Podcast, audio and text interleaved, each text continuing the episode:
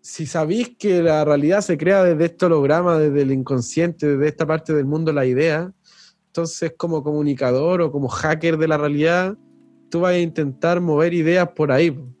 Que, pero hay dos formas de que una idea se implante en el inconsciente o que emerja, por así decirlo. Una, como diría Robert Anton Wilson, cada uno de nosotros está, de, todas las potencialidades de la realidad, está canalizando un túnel de realidad. O sea, de todo lo que puede percibir y experimentar, se queda con lo que el marco que su túnel le permite para decir como esto puedo experimentar. Y todas las personas tienen sus túneles de realidad y esos túneles, eh, la gran eh, problemática del mundo siempre ha sido de que una persona dice, experimenta la realidad de este túnel y dice, esta es la verdad, la realidad es así, y cierra el túnel. Entonces cuando viaja, eh, interna o externamente, y conoce a otras personas, otras realidades, le da miedo, porque eso hace decir que, vaya, hay otra realidad que no se parece a mi túnel. Entonces eso puede ser que mi túnel sea mentira y el de él sea verdad. Por lo tanto, voy a ir a cortarle la cabeza a esos africanos, ¿cierto? O esos hindúes, a esos indios sudamericanos, o sea, indígenas sudamericanos. O a las mujeres, no sé. Ese ha sido el problema de toda la violencia. Entonces, em, entonces o ya sea aniquilarlo, o voy a hacerlo forzosamente entrar a mi túnel de realidad. En cambio, la perspectiva más evolucionada tiene que ver con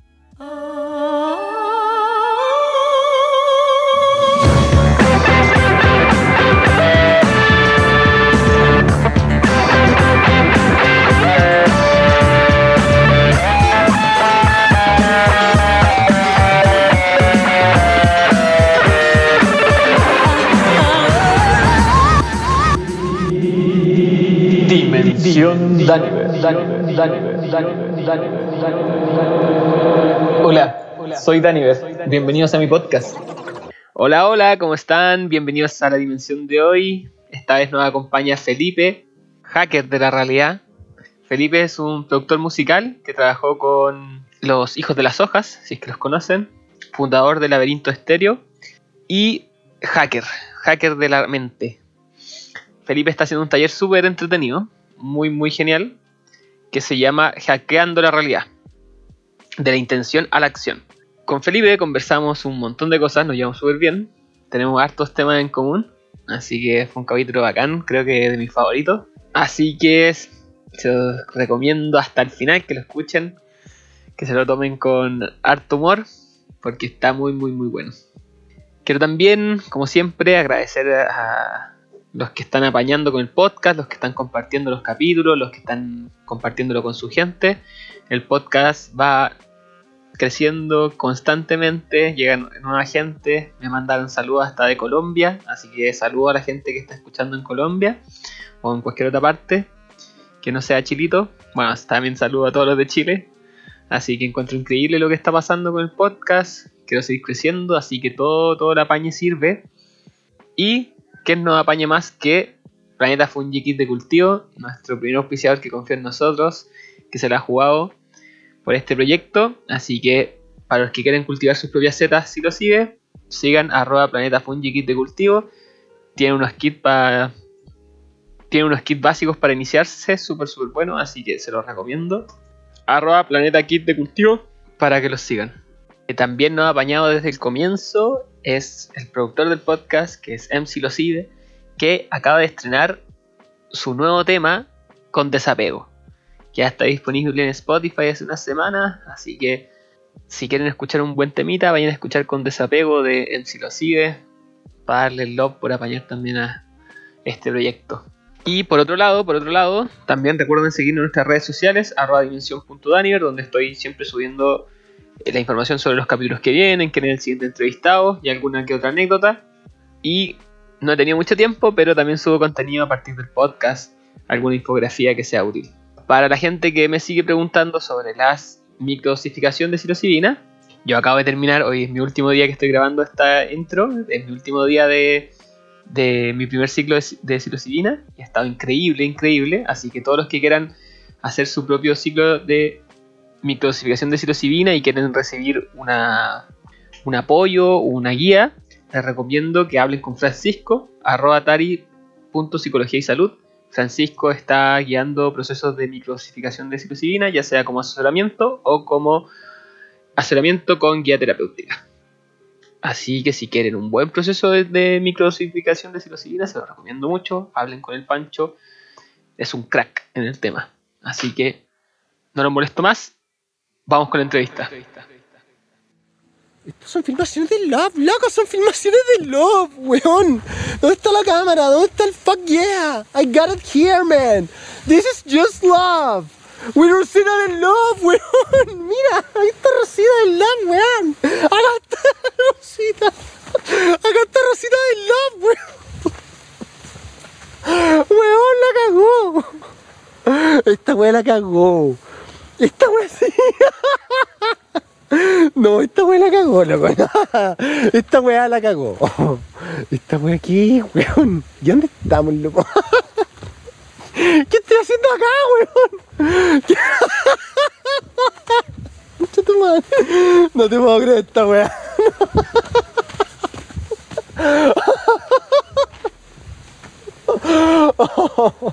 Oh my god.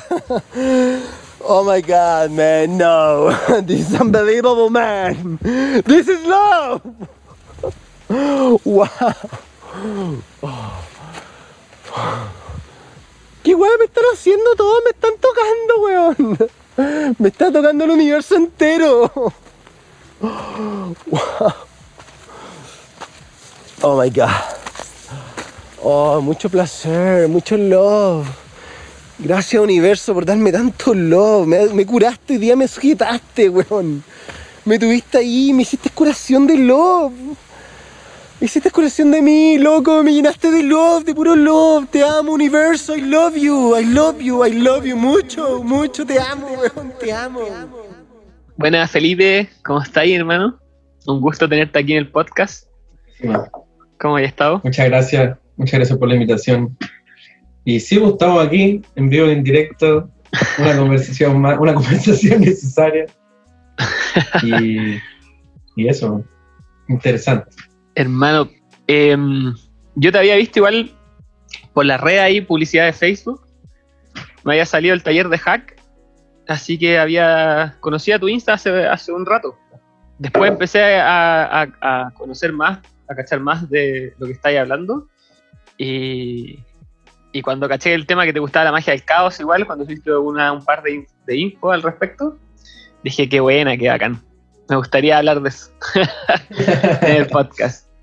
Bacán, bacán. Así que después te mandé la señal, la bati señal, y bacán poder tenerte de invitado, hermano. He sido, he sido invocado. Sí. Oye, cuéntame, cuéntame. ¿Cómo. O sea, ¿en, en qué estáis ahora? ¿Qué estáis haciendo ahora? Em, ¿Como de, ahora de estoy- pega con los talleres o vi que erais productor musical igual, ¿no? Sí, pues. Eh, eso fue lo que estudié igual, música, composición, he estado dedicado a toda la música, pero ahora este último año, hace un año justo, este fin se cumple un año de, de empezar a hacer el taller. Buena. Y, y he estado bien dedicado a eso, de hecho. Ha sido el taller más eh, hacer clases en algunos cursos de, de producción musical en, en Ableton y otras cosas así, que tengo unos cursos por ahí. eh, es como lo que eso es lo que vivo. Buena. Así que, a pesar de que en algún punto me in- intencioné como en vivir 100% de la música, eh, que igual en algún punto lo pude hacer, sin querer la vida me llevó a vivir de, de hackear la realidad. Está bueno, está bueno poder vivir de eso. Está, Está bueno. ¿Cómo, cómo, cómo definí esto de hackear la realidad? Eh, lo podría definir en dos, en dos partes. Una eh, es recordar, recordar eh, que uno en algún punto ya hackeaba la realidad hasta que el sistema te hackeó y después tenés que hackearlo de vuelta. Y en específicamente, ¿qué lo que es hackear? Es volver a habitar la vida desde una perspectiva que te permite interactuar con la vida más que pasivamente solamente, sino que tomar una posición activa desde una creación, en un nivel creando desde tu des- tus deseos y después en una etapa más avanzada del juego, creando como un canal desde una desde la conciencia superior, por así decirlo, o como de la parte más profunda de tu identidad, que sería esta conciencia del, todo, esta conciencia no dual. Pero en grandes rasgos es tomar una posición activa en el mundo y el universo probablemente, dándote cuenta que lo que han dicho siempre, que lo que está dentro está afuera y que está todo conectado, pero más allá que entenderlo, eh, hackear es poder lograr generar cambios o generar que pasen cosas, o por lo menos apuntar la flecha de la vida hacia un lugar y que se acerque. Es como eso. En algún punto se va disolviendo esta barrera de que lo que está dentro y que lo que está afuera, y después cada vez tu identidad se va identificando con más cosas, desde pasar de una identidad de ser un mamífero con miedo a la muerte hasta pasar a darte cuenta que eres el lugar que habitáis, las personas que están cerca, el país donde estáis y así. Entonces, mientras tu identidad más límites va cruzando, eh, más hackeos se pueden hacer. Y hasta llegar al punto que,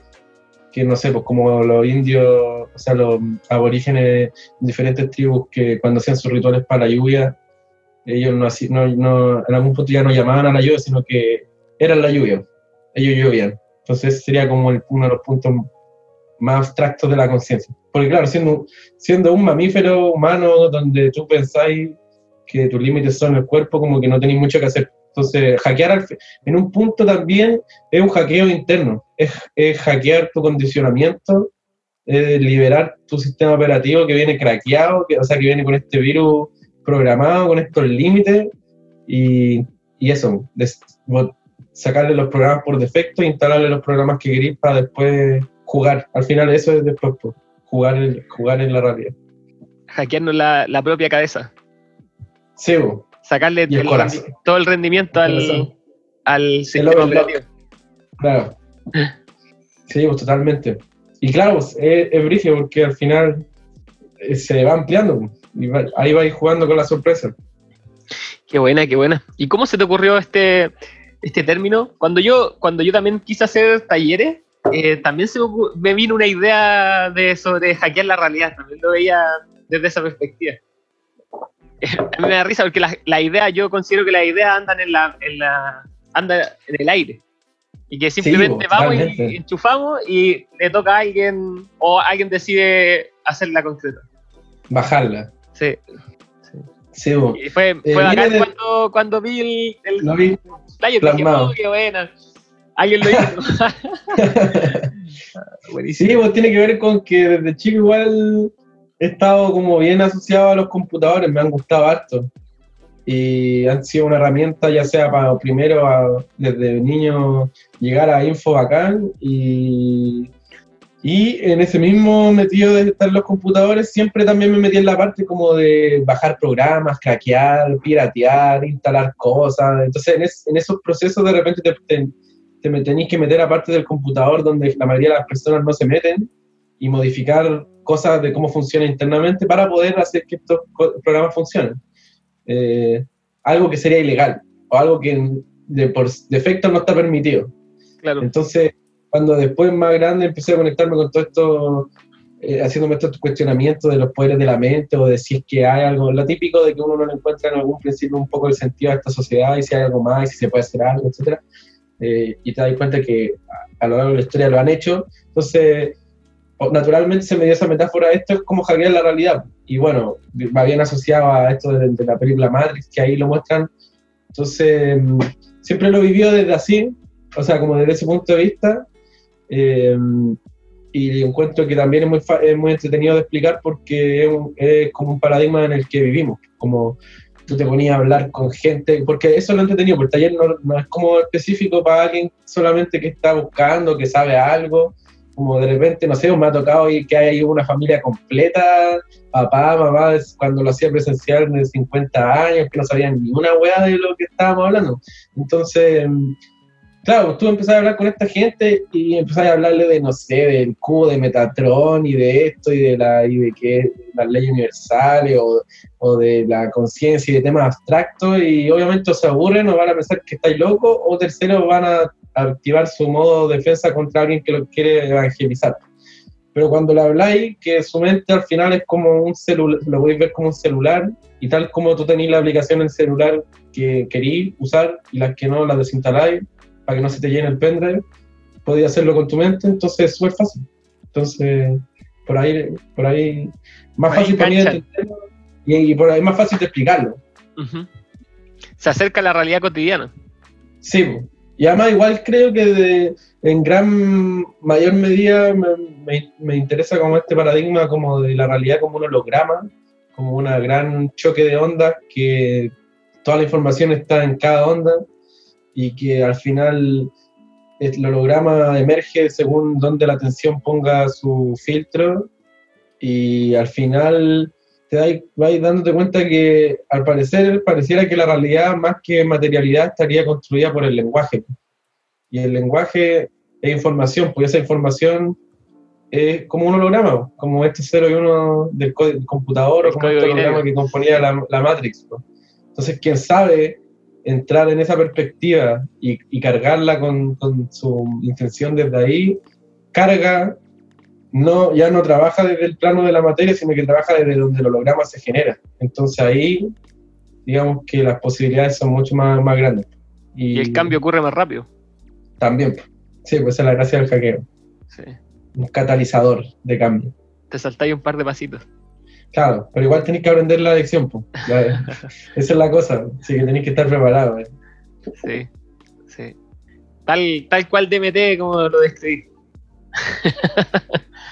Yo lo veo, yo lo del hackeo lo veo como, como, como, como que si la vida es como un juego, como que tú vais pasando etapas y como el fin del juego estáis jugando como si, porque en algún momento estabas aburrido y te pusiste a jugar el juego. Entonces yo como el, el análisis que hago es como que esta gran conciencia que supuestamente se estaría manifestando bajo todas las formas, que al mismo tiempo es una gran conciencia, eh, estaba aburrida. aburrida en el vacío y se metió, prendió el play y prendió esta simulación de realidad. Entonces, mm, al mismo tiempo es la conciencia la que está jugando con el control y al mismo tiempo es el personaje que seríamos estas formas como tú o yo, no sé, o la persona que lo esté escuchando, o el al ser alienígena que lo esté escuchando este podcast en algún futuro. Y, y la cosa es que, mm, claro, uno parte el juego y te hacen creer que eres el, el personaje. Que está, haciendo- y generalmente cuando eres, crees que eres eso, quien controla es otra idea. En cambio, vaya avanzando el juego, en un momento, cuando te topáis con esta iniciación, que es como cuando te iniciáis los misterios de, de la vida, empecé a darte cuenta que también no eres el personaje, sino eres el que está con el control. po. Y al final son los dos. Entonces, en algún punto empieza la libertad de no solamente cómo jugar el juego, sino que qué juego estáis jugando. Claro. Y en algún punto llega esto de que podéis meter hackeo y hacer que avance el juego, que aparezcan armas, o que aparezcan más vida o más salud en el juego, no sé.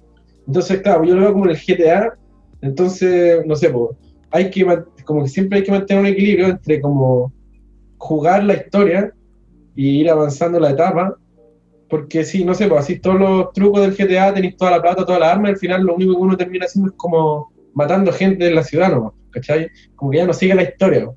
Entonces, como hay como un- tiene que haber un equilibrio, entonces al final los hackeos son buenos usarlos ya sea cuando estáis muy atrapados en una etapa, que se repite y se repite y ya no podéis pasarla, ¿cierto? A todos nos pasó en los juegos, o Y en la vida real. en la vida real también, sobre todo en la vida real. Y, o también de repente uno quiere pon- como encuentra que el juego está siendo muy crudo, entonces quiere hacer algo en el juego y, y- y necesita ocupar todos los recursos posibles. Ahí también está bueno el hackeo. Yo lo veo también, por ejemplo, como, un, como esto del despertar de la conciencia y de que la gente empiece a como darse cuenta de esto como un acto político al final, porque al final estas mismas técnicas usadas con una intención negativa son las que crearon este sistema. Entonces, las mismas técnicas, de muchas máscaras. Entonces, si la gente, aparte de, de dejar de creer en este sistema y de ser más empático, eh, que es una pega de todo, yo creo, eh, empezar a darse cuenta de verdad del poder que tiene y de la responsabilidad que conlleva, eh, sería mucho más rápido en la creación de un mundo nuevo.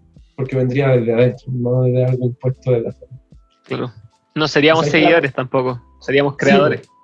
Esa es la idea, pues, como hay mucho dogma igual en las tradiciones antiguas y obviamente porque tampoco es la culpa de estos personajes si hemos vivido en una sociedad patriarcal desde siempre, pero el conocimiento de ahora es más circular, viene gracias sobre todo a Internet, para mí Internet es como una representación de la divinidad, el- la tecnología siempre es psicodélica, siempre está manifestando Sí. lo que antes se podía hacer de otra forma, o sea, esto sería un viaje astral si estuviéramos en el año 1500, pues, pero ahora Claro. es una videollamada. Todo el rato. Es una expansión de la conciencia también, pues parte de la conciencia. Sí, po. totalmente. O sea, al final Sí. Es, es- es parte del viaje de la no dualidad. po. Uno, en cada nuevo despertar hay una nueva trampa dual, dual y uno va hackeándose eso y dándose cuenta que, que, la, cons- que la vida está en todo, no solamente está en, en lo orgánico. po. Hay Claro. solamente, Sí, a mí no, tampoco me gusta esa separación de lo natural y lo no, nat- no natural. Si todo es parte de la naturaleza, o si nació de, de la misma fuente. pues. Sí, pues como, hoy no, no consuman sustancias químicas. Es como, no, pues es como, ah, bueno, no sé si estoy haciendo una apología que las consumas, pero claro, es otra trampa dual también. Sí. Como está lleno de esas trampas, al final el, jue- el, el juego está en ahí surfear la ola en el medio. Este, o, o este, estas separaciones entre lo sagrado y no sagrado. Este espacio sagrado, este no. Claro, yo encuentro que igual, eso sirve en, en algún punto, por ejemplo, en el, en el contexto ritual, obviamente sirve para delimitar, obviamente, una actuación. Pues tú decís, ya, parte el ritual, termina el ritual y va a pasar cualquier mierda y yo estoy atento a eso porque va a pasar. Y bueno, después los espíritus o quien sea que aparezca, Krishna bailando encima de una rueda, se va a ir y me va a dejar piola ahora ir al baño y ver los medios Claro. que tengo guardados. Pero a- nunca hay que olvidar que en la, en la más atrás de esa cebolla al final todo es sagrado, la- Sí. está todo ahí, pues, Está todo pasando. está todo pasando. pues. Bueno, el, el Tantra habla un poco de eso, como de unir, como de Claro, darse cuenta de eso. claro. Pero es e igual también entiendo esas separaciones porque tal vez puede ser complicado estar bailando con Krishna todo el día. Sí, puede ser complicado. Puede traer algunas cosas. por. Algunas consecuencias. Sí. Sí, no, buenísimo. Bacán. Oye, y, mm, y el tema que te, que te había preguntado, magia del caos. ¿Cómo, cómo llegaste a la Magia del caos, me gusta la magia del caos porque fue como la última conexión con todos estos saberes, como en algún punto yo creo que a mucha gente le puede haber pasado que empieza a despertar y a darse cuenta y eso, y dice ya la meditación y como conectarte contigo, ya. Hasta cierto punto ahí se, se transforma en una espiritualidad, pero igual pasiva, como de aceptar, recibir, y que está bien, y que encuentro que siempre hay que volver ahí porque el ego siempre se infla mucho y después el día pegarte con el suelo y volver a aceptar la vida. Pero en algún punto faltaba esta parte activa, de decir, ya, pero ¿qué más podemos hacer? Vamos, voy a quedarme aquí meditando mientras están afuera violando a la gente, quemando todo, arrasando con los bosques. Yo sé que no puedo hacer mucho porque no tengo un alma, no, no somos- o sea, no tenemos alma o esto, lo otro, eh, no sé. Eh, ya, me metí en la música porque la música igual uno podía mover un mensaje. Bacán. Pero se puede hacer algo más. Y claro, ahí está, en la magia del caos encontré un poco, y en la magia en general, no solo la del caos, desde el chamanismo hasta la magia, eh, como la alta magia que le dirían, como estos tipos de rituales mágicos que vienen de la cultura del occidente.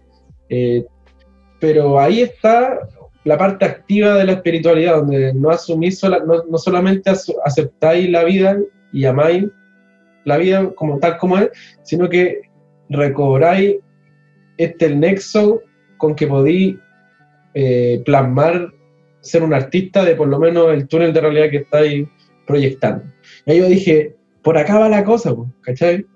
Por ac- este era el, el- justo el, el tornillo que faltaba para poder tener las dos, po. otra vez no tener las dos herramientas de la dualidad. Tener la herramienta de aceptación y de fluir con el Tao, el Wu Wei y, y la mente vacía, ¿cierto? Y aceptar. Y al mismo tiempo, cuando sea necesario, y si quiero hacer algo, que obviamente siempre tengo que estar atento de que sea una, una intención profunda eh, y en pos del bienestar colectivo, no solamente me limito a, como ser humano a poder hacerlo, sino que puedo ir más allá, puedo plasmar mi intención en la parte más profunda de mi inconsciente para que se manifieste afuera, puedo comulgar con los dioses que necesito, o con lo alienígena, con quien sea del mundo cuántico súper raro, para que me, me respondan el, el WhatsApp y me digan, ya, vamos a acompañarte en este viaje y tal como se ese control inconsciente se hace en las masas, nosotros también tenemos la oportunidad de hacerlo. Y creo que ahí hay una, hay una revolución que recién nunca se ha explorado masivamente. O sea, toda esta, todo este conocimiento fue, por algo se llama ocultismo, porque estaba bien oculto. Sí, pues. Y también porque revela lo oculto. Pero sobre todo porque lo ocultaron harto. ¿Por qué? Porque tiene que ver con el miedo. Al final venimos pasando por etapas evolutivas en donde son patriarcales y son jerárquicas porque eh, la gente que está en las posiciones de poder todavía no sana su herida de, infantil y obviamente tiene harto miedo a ser dañado y sobre todo harto miedo en confiar en que las otras personas puedan hacerse cargo de, de la vida. Entonces tienen que imponer algo, tienen que guardarlo porque esta gente profana de afuera que anda bailando reggaetón no se merece este conocimiento y no. En cambio, ¿qué es lo que pasó? Ese conocimiento al final, obviamente, la gente que tenía plata pudo acceder a él y al final lo ocuparon para generar el estado de control, no solo en el- con el capital, ni con la tecnología, ni la fuerza de poder y vigilancia, sino que en el plano inconsciente, castrando a la gente de su contacto con su propia alma. Entonces llega el punto en donde las ciudades se están quemando, todo se está acabando, entonces algo hay que hacer, po. y si ninguna institución nos va a ayudar y nosotros tenemos que hacerlo, entonces tenemos que despertar la parte activa de la, de la creación de la realidad y creo que es una de las últimas esperanzas de poder hacer algo antes de que caigamos en 1984 y ya estemos en la perdición. Está intenso, está intenso. Me gusta tu visión. Comparto la mayoría de las cosas que estáis diciendo. Y mm, quería acotar, acotar algo, como desde un poco desde la perspectiva que yo también trabajo. Que mm, esto como de la parte activa y la parte eh, pasiva o reactiva, yo creo que también lo he escuchado, por el camino de la mano derecha, el camino de la mano izquierda, Claro. lo- los pilares del rey Salomón, eh, de la cábala, del árbol de la vida. No sé si hay, hay escuchado eso. Sí, al final la, la, la, la típica La la dualidad. dualidad, de, de la doctrina mágica y mística, que ha estado siempre Presente. Y que, claro, pues, algunos le hablan al final que la doctrina de, de- de la activa es la mano izquierda, que sería la siniestra, Sí, pero, o la magia negra, pero al final es un error de término, porque al final la magia negra, uno, bueno, están diciendo que lo negro es malo, eso igual me parece racista en esta época, y dos, eh, tiene que ver siempre con la intención al final, desde dónde se proyecta, da lo mismo si un acto generoso o un acto que busca en algún punto generar un beneficio, por ejemplo, material. Va a depender de la intención. po. Tú podías hacer un acto súper generoso, ir a donar no sé cuánta plata, pero no te das cuenta que tu intención inconsciente es egocéntrica. O podía hacer un acto que puede ser como, eh, no sé, po, eh, hacer un acto mágico para poder estabilizarte económicamente y que te llegue, no sé, po, una máquina que necesitáis para trabajar, pero detrás puede haber una intención de que con ese trabajo vaya a aportar en un proceso de liberación, no solamente para ti, sino que se devuelve a todo. Entonces, creo que han habido hartas trampas en el camino para separar. Y como Sí. ahora se está juntando todo, y eso es lo entretenido. Yo creo que la, la clave para mí de este, como esta dualidad es- la da el árbol de la vida en la Sephiroth del medio, que no me acuerdo el nombre cabalístico, pero es la belleza. Que es el Sephiroth de la belleza. Parece, ¿o no? No, No me acuerdo. Pero mm, belleza. Para mí esa es la clave. Volver bello el, el- lugar que habitamos. Volverlo bello y, tra- y transformar hacia la belleza. ¿Qué puedo desear yo para que este lugar sea más bello? Mi, mi familia sea más bella, mi casa sea más bella, el lugar que habito sea más bello, la ciudad sea más bella. Desde mi posición, ¿qué puedo hacer para, para aportar belleza? ¿Qué, se- qué sería la belleza para ti? para mí una, no, no solo una apreciación estética, sino también una, es una sensación de fascinación. Hay, yo creo que esa sensación mm, eh, es como cuando entráis a un bosque así prístino, o cuando también veis una construcción humana muy maravillosa, un cuadro, o escucháis una canción eh, que, te, que te encanta. Yo creo que en esa fascinación, en esa sensación está la clave. Generar más sensaciones así. Quiz- Quizás la belleza es una sensación que nos recuerda la conexión de todo, nos hace vibrar adentro Sí. lo que está afuera. Claro, nos conecta con esa divinidad, yo creo. Rígido. Y uno puede llegar a la belleza a través del dolor. Sí, todo el rato. Conozco experiencias. Sí, todo el rato. cuático. Sí. Cómo se va, se van. Es que lo mismo, puede, una película, hay una escena de mucho dolor, pero puede ser bella la escena. Puede haber mucha belleza en esa dolor. Porque transmite algo, hay algo ahí. Yo lo digo también porque participo en una ceremonia que se llama Danza del Sol, en donde se hacen ofrendas de sangre. Y hay dolor, hay dolor, pero es mucha belleza esa ofrenda. Es un ritual muy hermoso que se hace. Y a, a mí me conecta con esa divinidad. Y me acuerdo y es como, es doloroso, pero oh, me conecta así, me deja el, el corazón calentito.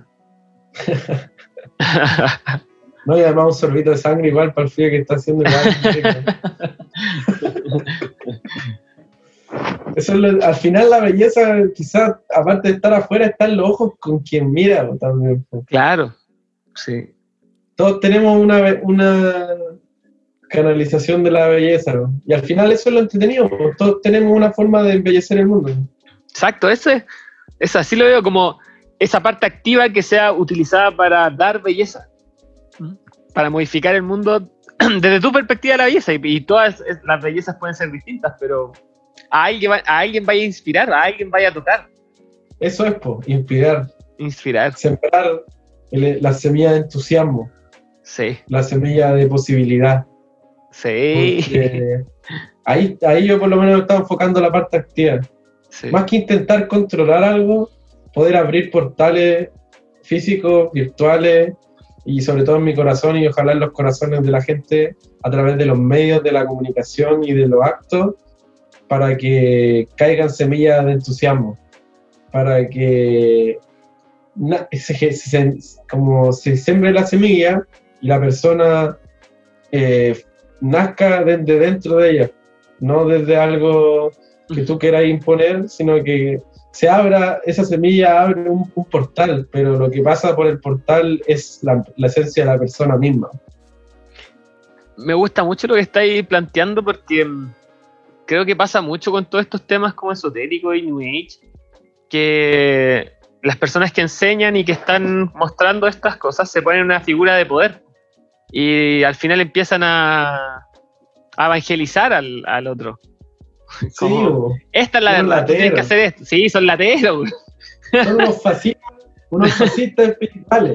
Yo ya no puedo soportar, probablemente les caiga mal a esa gente, pero es porque son unos fascistas, ya dejen de decirle a la gente, porque cuando tú te ponías en un lugar de poder, al, al toque estáis proyectando a la otra persona en un lugar sin poder, po, y Sí, bo. si de verdad ayudar a la liberación, tenéis que hacer que emerja el poder de las personas, no se lo dais tú, más encima a la larga va a ser una trampa para ti, porque después toda la gente va a proyectar todas sus necesidades en ti. Sí. no hay ningún ser humano que pueda estar cuerdo mucho rato con esas proyecciones, sí. sin ir No, más y- el poder corrompe. Sí, no hay que terminar eh, siendo un Anakin a, a darse cuenta, hay que darse cuenta antes. Sí. Y bueno, yo creo que eso es lo importante, el sentido del humor. Cuando uno tiene sentido del humor, puede estar atento más rápido consigo mismo eh, cuando su ego se empieza a inflar. Como al final lo que digo en el taller, cualquier persona que te diga que sabe la verdad, en verdad está llena de mierda. Como no sabe nada, porque quien sabe la verdad sabe que no sabe nada. Y al final solo son teorías, solo son Mapas. Solo son palabras, solo estamos siempre contando cuentos, solo que algunos de esos cuentos se hacen realidad y otros siguen flotando, pero no hay una realidad absoluta, entonces este, pro- este mundo se ha ido a la mierda porque está lleno de gente que uno se creyó el cuento que tenía la realidad y otro eh, se lo compraron. Entonces, ya va- ya Hermano, basta, me, ya. me, me encanta, bueno, estáis- usáis los mismos términos que ocupo yo con mis amigos cuando estamos en el S. Es que es el secreto, estoy en el Sí. CDA. Así como, weón, todos son unos cuenteros, estaban todos cuenteando, nadie sabe ni una weá. Nadie sabe ni una weá, en el estado psicodélico uno se da cuenta de eso en los viajes profundos. Nadie sabe qué está pasando. Somos unos weones y weones que estamos, unos monos que estamos en un planeta, que está en un lugar vacío, adentro de las weas cuánticas tampoco nadie sabe lo que está pasando. Y todos, y todos inventan cuentos para no volverse locos. po. Y así es.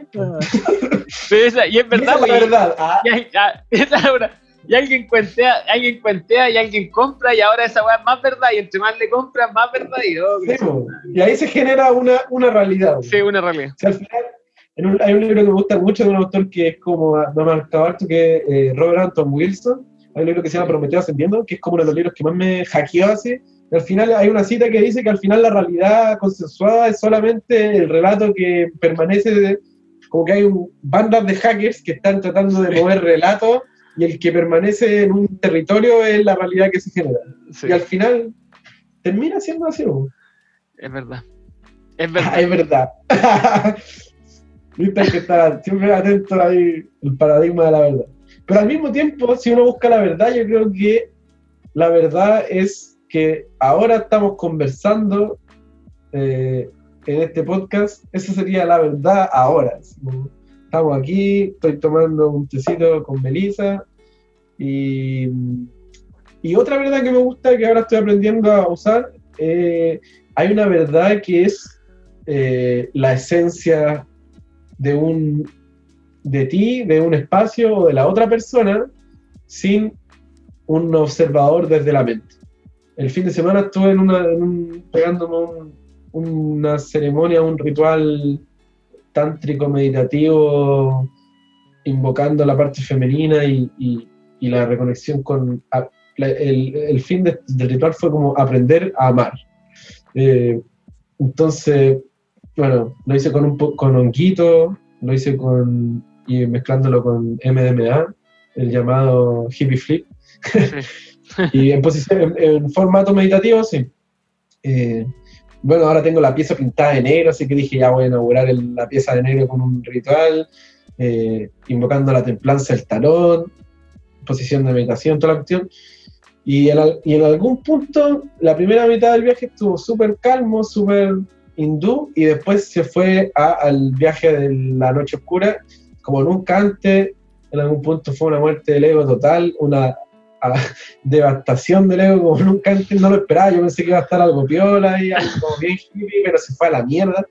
Y en algún punto pude conectarme con, el- como, con qué es lo que era amar, pues al final mi sentir fue amar es poder reconocer la verdad, pero sin el concepto, porque cualquier verdad que habla no es la verdad. po. La única verdad que hay que uno puede reconocer es cuando se apaga la mente y sale la verdad como la esencia de la verdad.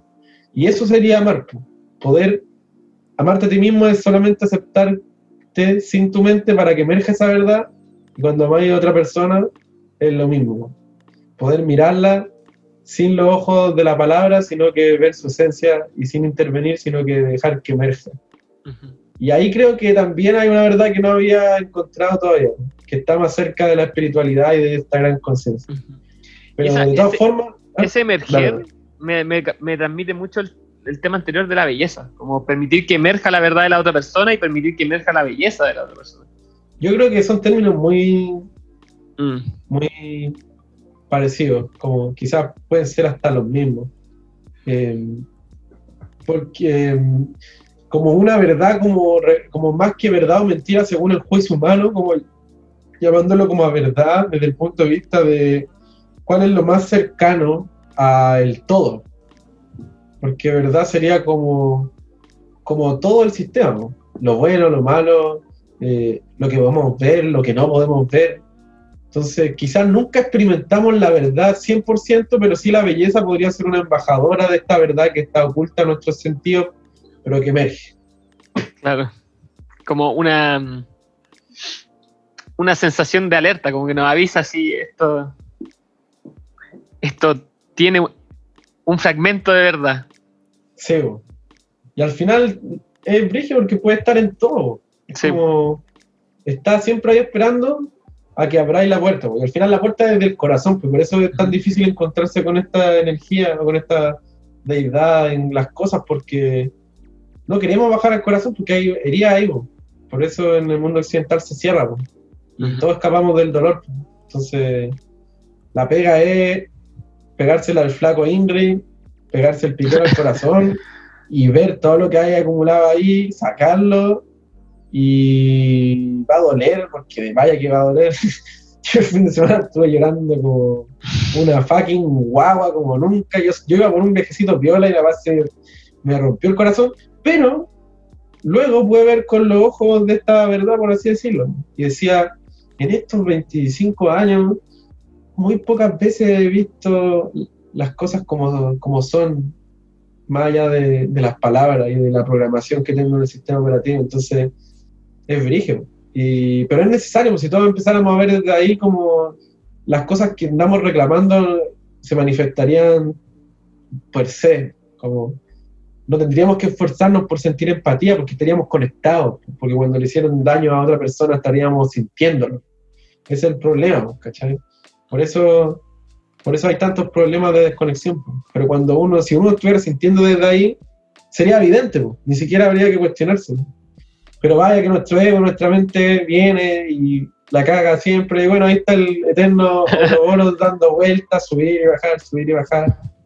Si, si ya estuviera todo hecho, igual no habría juego. No, saca, game over, se. Sí. Ahí está el, el desafío, el challenge. recordar, pues. Si al final uno ya lo sabe, po. y a veces hay puntos de la vida que y lo llevas, si estás en un viaje así, y de repente, oh, ya lo sé todo, así como lo acabo de cachar, todo era tan fácil, y ahí después quería ir a dar longuito a todas las personas, todos- bueno, si todos lo hicieran, ah, se acabaría. Pero claro, después pasa la vida diaria y se Y ya- olvida. Y ya está ahí de olvidadizo. Sí, por eso, por eso lo tenéis que recordar nomás. Si al Sí. final, eh, esto cuando éramos niños estábamos conectados con esto. Se nos olvidó también. Mm. O lo hicieron olvidar también. Andamos despistados. Sí. El, el Nathan, el, el compa de psiconauta, usa ese término, me gusta harto. Eh, simplemente están despistados. Como- me gusta esa visión, como que es más compasiva. Como me despisté. Vuelvo a, a poner atención a recordar. Está- estamos todos ahí. al final, no me acuerdo qué tribu decía que el diablo al final era el amigo del olvido. Mm. representando más que una fuerza con, externa, tu propia mente, que te hace Sí. olvidar porque no quiere perder el control, pues es un fucking obsesivo del control la mente, entonces... Pero bueno, para eso estamos, pues al final eso es lo que uno hace, yo creo, uno con todo lo que uno habla, lo que uno hace, lo que uno dice o lo que uno experimenta, aparte de que sean momentos para recordarse a uno, se los, lo compartís con los demás, que en un punto también eres uno, y, y al final cada cosa que estáis tirando para afuera siempre es un recuerdo para ti. Siempre te estáis hablando a ti mismo, ese Sí. es lo chistoso de la weá. po. Sí, pues cuando empezáis a dar consejos y te estás aconsejando a ti, a ti solo. Sí, po. a mí me ha pasado es entretenido porque eh, hace un tiempo le- me leo el tarot a mí, así como lo ocupo ya sea para leer o para hacer magia, y, pero también en algunas, muchas veces también lo he hecho con mis amigos, cosas así, y me he dado cuenta que pasa eso, como estáis así una tirada, empezáis a, a- a conversar sobre el tema, empezáis a, a bajar una- unas palabras frente a la persona, la persona lo está recibiendo porque tú sentís que se genera esta empatía y le están cayendo las palabras por su situación, pero al mismo tiempo esas palabras que estáis diciendo justo le están cayendo a ti por una situación que está pasando en el mismo Sí. punto. Sí. Y sí, veo. Sí. Yo hago clases de tarot y ahí le explico a, a los cabros que, que eso empieza a ocurrir, que empezáis a, a- a- a atender gente y los temas que traen también son para ti. Y, empeza- y empieza todo un camino en, en esa en ese dar y recibir. La locura. Sí, Empieza la locura. la locura, el camino del loco. Sí, pues después estáis ahí todo un fucking espejo. Es el gran secreto de la magia, porque al final tenés que cambiar adentro. Todo lo que pasa, no, no te queda nada más que agradecer, porque todo te está espejeando algo que adentro no has visto. Entonces, cada vez que pase algo afuera, un hackeo debe preguntarse, ¿qué adentro yo no he cambiado ni integrado para que esto se manifieste afuera? Y ahí uno se ahorra caleta de tiempo luchando contra Sí. la vida. Dijiste una clave, yo creo que a mí me ha apañado mucho, que es agradecer. Excelente. Ahí, y, y yo creo que en ese, en ese agradecer, lo que no es bello se vuelve bello. agradecer la mañana, el, el día, la casa. Un hechizo. Sí, tremendo hechizo. Digo. De hecho, científicamente eh, hay unos estudios que le hacían a estos monjes y a otros meditadores, no me acuerdo cómo se llama el estudio, en donde analizaban las ondas cerebrales, pues la alfa, está la alfa, la, del- la teta, la delta, y se supone que esas ondas es como vibra el cerebro eh, según en qué estado de conciencia está. Entonces, mientras la meditación es más profunda, más profundas son las ondas, hasta llegar a delta, que es como cuando estáis durmiendo. Y la cuando, la, cuando lo- los meditadores estaban en, un- en una práctica de gratitud, usando la palabra gracia, y sobre todo, no solo la palabra, porque para hacer una invocación al final uno no- la palabra no es nada solamente por sí sola, uno tiene que cargar con la emoción del, del acto, la emoción de la gratitud, eh, hacían que los estados, que la A ver, conciencia esperemos porque fuera- se, se, se escuchó súper mal la última parte. ¿no? Ah, sí, pues, eh, nada, porque esto, que los monjes mm, estuvieron, le conectaron a estos monjes, fueron a, a, a huellarlo, ¿cierto? Los occidentales, lo que saben hacer. fueron a, a enchufarle hueá en la cabeza a los monjes y a medirle las ondas cerebrales. Entonces, lo- estos científicos cachaban que el, cerebro, según su estado de, de conciencia, emite ondas, desde que está en plena conciencia despierta, la vigilia, hasta cuando está en estado eh, más conectados con el sueño y, otras, y con la meditación y otras cosas. Entonces está, estaría desde la vigilia, eh, después viene alfa, después viene teta, después viene delta, que es cuando estáis en sueño profundo. Y bueno, mientras más, mientras más tracción en la conciencia hay, cambia la, la, la, la onda. Y estuvieron analizando las ondas de estos monjes, también estuvieron, hay eh, como unos centros de retiro en donde tú hay cámaras científicas y te vas a meditar y te miden todo.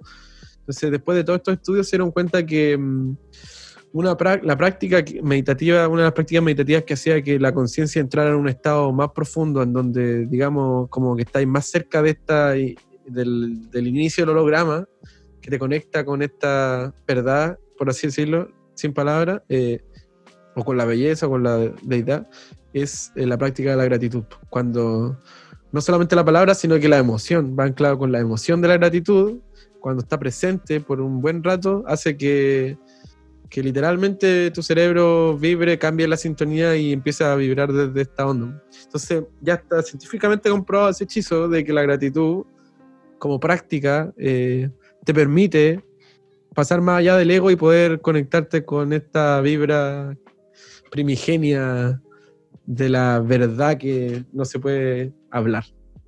Me parece interesante y bueno, en los talleres ta- una de las grandes prácticas es la gratitud. Aparte de todas las cosas raras, una práctica, una práctica esencial. Sí, sí, concuerdo, concuerdo. Me, yo me conecté con, con el tema de la gratitud en un viaje en LSD y mm, estaba muy, muy intenso y, y se me abrió el pecho, como eso, como tú decís, como el, como Jesus Christ. Y pa, el dolor de la humanidad, así, dolor, dolor, dolor, dolor. Y escuchaba a Alex Gray comentar una experiencia similar que se conectaba con todo el dolor de la humanidad. Y es como, ¡ah!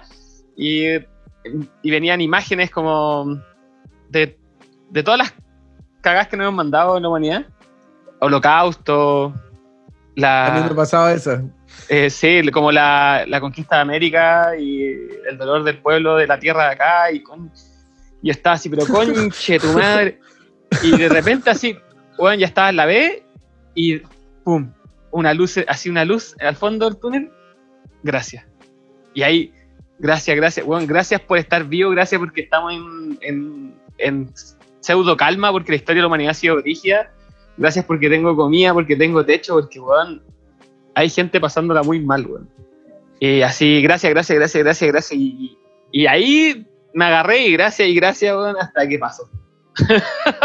Es que te- la gracia te, te salva, o sea, Sí, weón. una- un amigo que me enseñó mucho, que es un chamán del Perú, de la selva, que estuvo aquí en Chile preso eh, con arraigo nacional porque vino a hacer unas ceremonias de ayahuasca y los hippies de acá le dijeron así como, no, no vengáis en nuestro territorio. Y este vino igual y se lo cagaron, le mandaron a la PDI. Y, sí, y mm, es- me gustaba porque tenía Facebook este weón. El Mayahuasca, ¿o no? Sí, sí, sí. Sí. Eh, me, me parece interesante. Bueno, yo lo conocí acá, estuvo en mi casa. Eh, fuimos a, tuvimos harto tiempo compartiendo, fuimos a festivales de electrónica justo, lo grabé en mi estudio. y Bueno. Me enseñó, me enseñó harta weá, weón. Eh, me enseñó esto de la gratitud, como es una herramienta de sobrevivencia también. Como en los peores me decía como, como claro, pues agradecer cuando las cosas van bien es fácil, pues. Sí, po.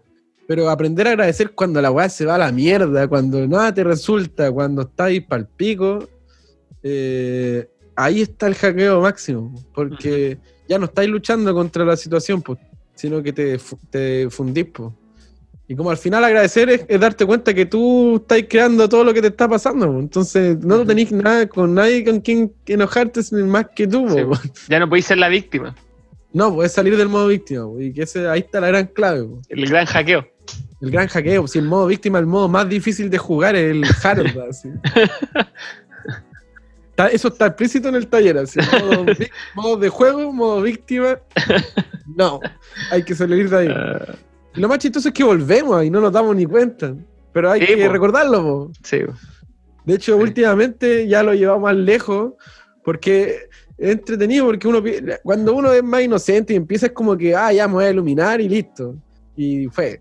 Pero no, es un constante recuerdo y subir y bajar.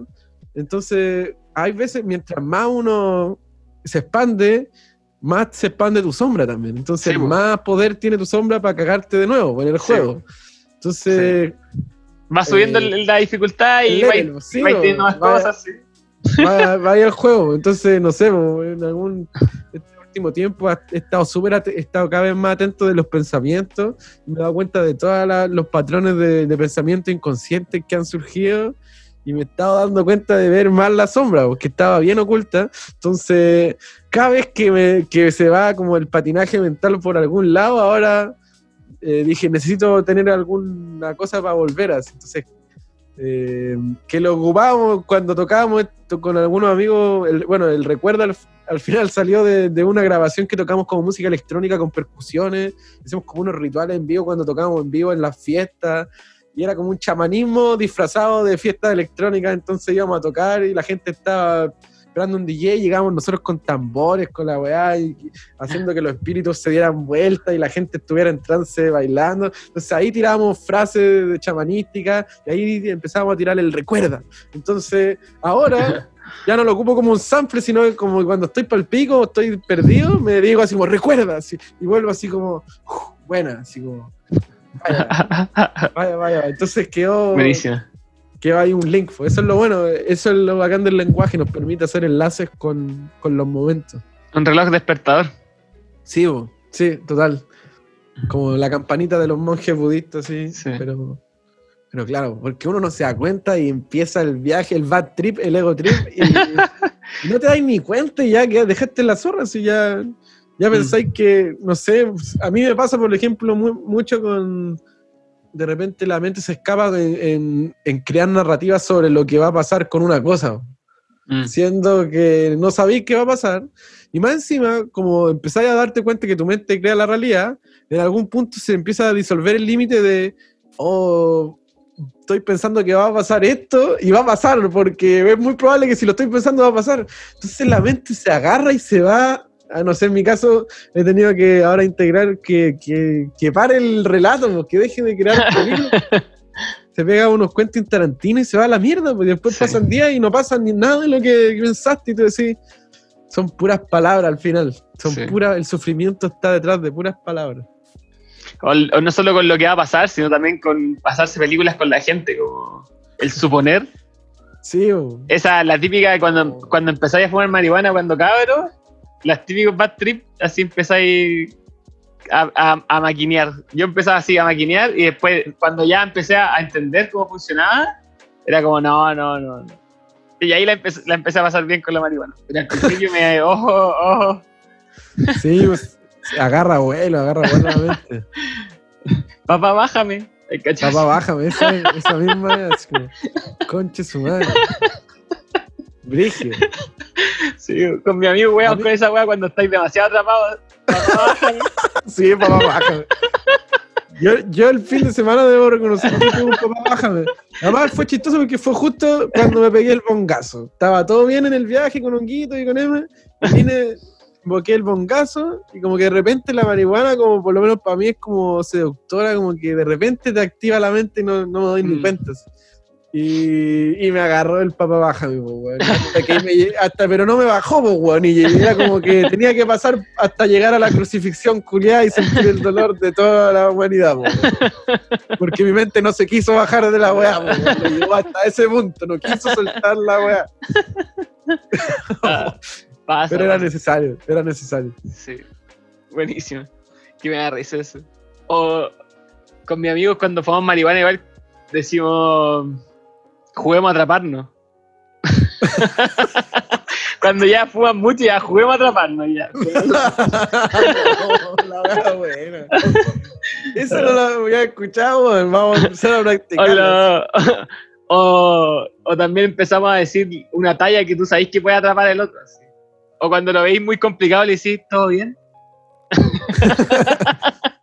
Ah, buena, vamos- ese es como un entrenamiento chabolín de marihuana, Sí. weón. Como ya Sí. vamos a atraparnos. así No vamos a atraparnos. "Oh, hermano, ¿te pusiste condón el sábado? Hermano, Sí. no. Acá nosotros cuando estamos, cuando vemos que alguien estaba al pico con mi amigo y amiga, eh, tenemos el mantra respira la palia. Respira la palia. Sí. Solo respira la palia. Ah, A uno se le olvida respirar a veces, weón. Caleta. Y, y te das cuenta que solo tienes que respirar. oh, no respiré hace una hora. Tenía la guarda terrible apretada. Sí, así estaba morado. así. Ah, sí, es verdad. Es verdad. Ya estamos con la verdad. El- ese va a ser mi muletilla de hoy día. Yo to- en todos los capítulos de un podcast tengo alguna muletilla. Eh, me río cuando después medito. Esta, esta fue la muletilla del, hoy. Acá, enganchando muletillas. Después tenés que hacer un poema con todas las muletillas. Todas las muletillas del podcast. Un, Poema, un- poema primera temporada. O un tema. Un tema. Ah, sí, está bueno. Qué Harto- chistoso. Me, me da risa cómo se empiezan a repetir como mm, a partir de la experiencia psicodélica y este juego de la conciencia se empiezan a repetir ciertas ciertos insights y tallas, como ciertas comprensiones. Sí, el sentido del humor es, es clave para no volverse loco. Eh, me ha salvado de muchas locuras. Sí. Yo creo que mucha gente que se ha vuelto psicótica probablemente no ha tenido amigos o amigas con quien echar la talla de esas weas que pasaron. Se la creyeron, pues yo tengo una frase ahí que también muevo que a veces se puede malinterpretar, pero es como el que se la cree pierde. Claro. El que Nosotros, se la cree gana, pero muchas veces el que se la cree pierde. La mayoría de las veces. nosotros decimos el que, el que se atrapa pierde. Claro, sería como lo mismo. Sí. Porque te creíste el cuento que le estáis contando. Sí, bo. y en ese estado se transforma en verdad parcial, pues. Sí. Sí. una verdad subjetiva.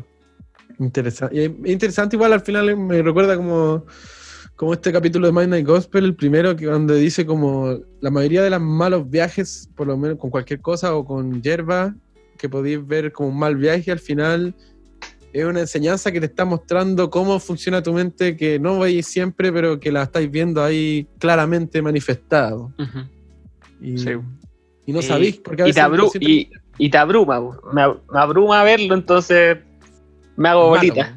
Sí, po. papá, bájame.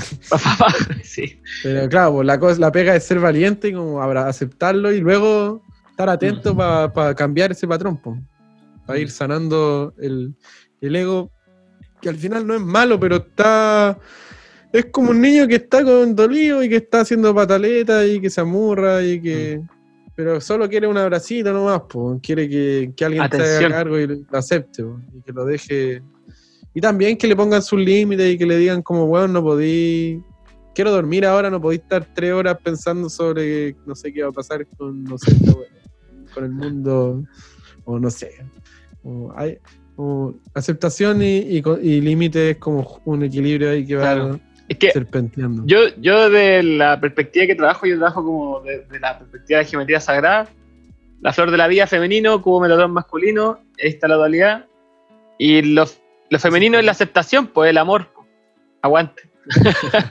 el amor, la aceptación, el cariñito que necesita el niño, y el cubo metatron es, el- es los límites, el rigor igual que se requiere. Ponte pila. Hay Sí, que trabajar, sí. hay que ser disciplinado, hay que ser constante. Enfocarse. Sí, sí. Entonces, Entonces ahí está empieza, empieza un, un juego de esta, de esta dualidad. Que sería también esa de la estrella, po. Sí, en verdad está- están todas las. Yo en la clase ahí muestro como. Yo lo simplifico con un círculo y una línea, lo femenino y lo masculino. Y si tú vayas a la simbología esotérica de todas las culturas, está presente en todas. Círculo y línea, En todas, en todas, en todas. Y al, al final yo lo veo como, como la pega del, del chamanismo, de con la magia, o, o por lo menos la como la gran obra de la, de la integración de la dualidad es como buscar el equilibrio entre las partes. Naturalmente nosotros tenemos fijaciones por diferentes partes y diferentes dualidades o, más polaridades, por así decirlo. Los diferentes yo, chakras, circuitos, como queráis llamar, los diferentes entes que eh, cohabitan siendo parte de nosotros y de la sociedad y todos los fractales mayas. Entonces al final, como el gran arte chamánico, mágico, es como armonizar, pues, ¿y qué es lo que armonizar? Equilibrar, pues, balancear, para que ninguna de las partes se sobreestimule más allá de lo que el organismo como tal necesita, Mm. porque esa sobreestimulación termina siendo dañina en un punto. Porque que se estimule más una va a hacer que las demás se apaguen por equilibrio. Entonces, la pega es como buscar e- este equilibrio entre las partes, y ese equilibrio entre lo femenino y lo masculino, entre aceptar y proyectar, entre, entre mm, hacer y no hacer, y todas las dualidades. Y mm, entre el cuerpo, la mente, el corazón, la, la cultura, entre Lo colectivo y lo individual. Sí, po. Entonces al final me gusta, la- como claro, pues no hay ni una verdad, pero uno va definiendo, va tirando mentiras, pues mentiras que nos sirven. Entonces, una mentira que me gusta es que, mm, que al final el bien se podría definir como el equilibrio y el mal como el desequilibrio. Entonces, ahí es, pasáis más allá de un juicio moral y dogmático, sino lo vais a ver como un parte más, una parte más holística. Como ya dejáis de buscar culpables, sino que buscáis, empezáis a buscar el equilibrio. Y, y siempre es interno al final, porque después se proyecta con la acción. Ese, y ese equilibrio para mí es, es dinámico. O sea, no es como uno más uno No es es dos, fijo. sino que va. Y como No. tú decías, voy avanzando en el juego y, y, y voy avanzando y el equilibrio ahí se complica y Es como surfear al final. Claro. el- la metáfora del surf es como. Sí. Bueno, lo- los surfistas, los surfistas de cachao que se empiezan como a iluminar en, el- en la práctica del surf, como que empiezan a empiezan con esto de la aceptación y el flujo y a estar en el presente. No, si tengo, tengo en deuda aprender a surfear, es una de las cosas que me gustaría hacer para tener esas experiencias. Como que también los viajes psicodélicos, yo lo veo como cuando se viene la ola, así tú empiezas a subir y tú, veis, tú decís, ¿por qué comí 5 gramos de hongo a oscura en mi pieza y vení la ola que viene y decís, "Ya, no Surfea la puedo". ola. Surfea la weá, así, vos surfea la weá, así como, no podís escapar, vais a escapar y la va a hacer un mierda. Lo podéis cagonear. No, no, ya fue, así como, ya está, está la tocata prendida, está el batero, están todos. Vos toca la weá, así, da lo mismo lo que pase, así, tenés que Sí. tocarla, weá. Y yo creo que igual la vida es, es- tiene mucho de eso igual. Parte Sí, del. De, mm, yo creo que también me tinca que lo tocáis en el tema es, es enfrentar lo desconocido, po, ir a hacer algo nuevo. Y en ese nuevo eh, eh, surge el miedo y enfrentar ese miedo, ahí surfea la weá, ya estáis ahí. Y en ese, en ese surfeo la weá ap- aprendo, pues crezco, me supero. La, incer- la incertidumbre. Al final esa es la palabra, como la, la sociedad ha estado tan desconcentrada porque no quiere lidiar con la incertidumbre. Entonces por eso a cualquier persona con el suficiente carisma, el suficiente poder, que ha dicho alguna verdad, la gente la creído, po, porque le sale más biológicamente, económicamente, economizan más energía lidiando con un relato que les diga, ya, si yo hago esto y pasa esto y me porto bien, me voy a ir al cielo. O si hago esto, esto, lo otro, voy a reencarnar en otra vida y voy a, ahora sí voy a tener plata o voy a poder vivir bien. Entonces, no querían ir más allá, pues cuestionarte siempre te hace que entre caos, incertidumbre. Y como lo hemos visto como algo malo, como no nos han enseñado a lidiar con eso, nos corremos de ahí. pues. Pero claro, la magia literalmente el caos, como su nombre lo dice, o otras prácticas te enseñan a que el, que el caos, que la incertidumbre es la energía primordial de donde las nuevas realidades se proyectan. Y ahí está el secreto. De Y hecho, de justo, llega- justo hoy día he escuchado un audiolibro de, de dónde surgen las buenas ideas y mm, hablaban sobre el caos. De que entre un cerebro esté más apto a, a enfrentar el caos de incertidumbre, se vuelve más inteligente y tiene mayor eh, capacidad de, de generar buenas ideas. Entendiendo una buena idea como algo que genera una nueva realidad o, una, o- o algo como una solución práctica. si lo revisáis, la mayoría de los genios y genias han tenido vías caóticas, es como si se estuvieran auto-iniciando. Al final, una iniciación, un rito de iniciación, lo que hace es eso.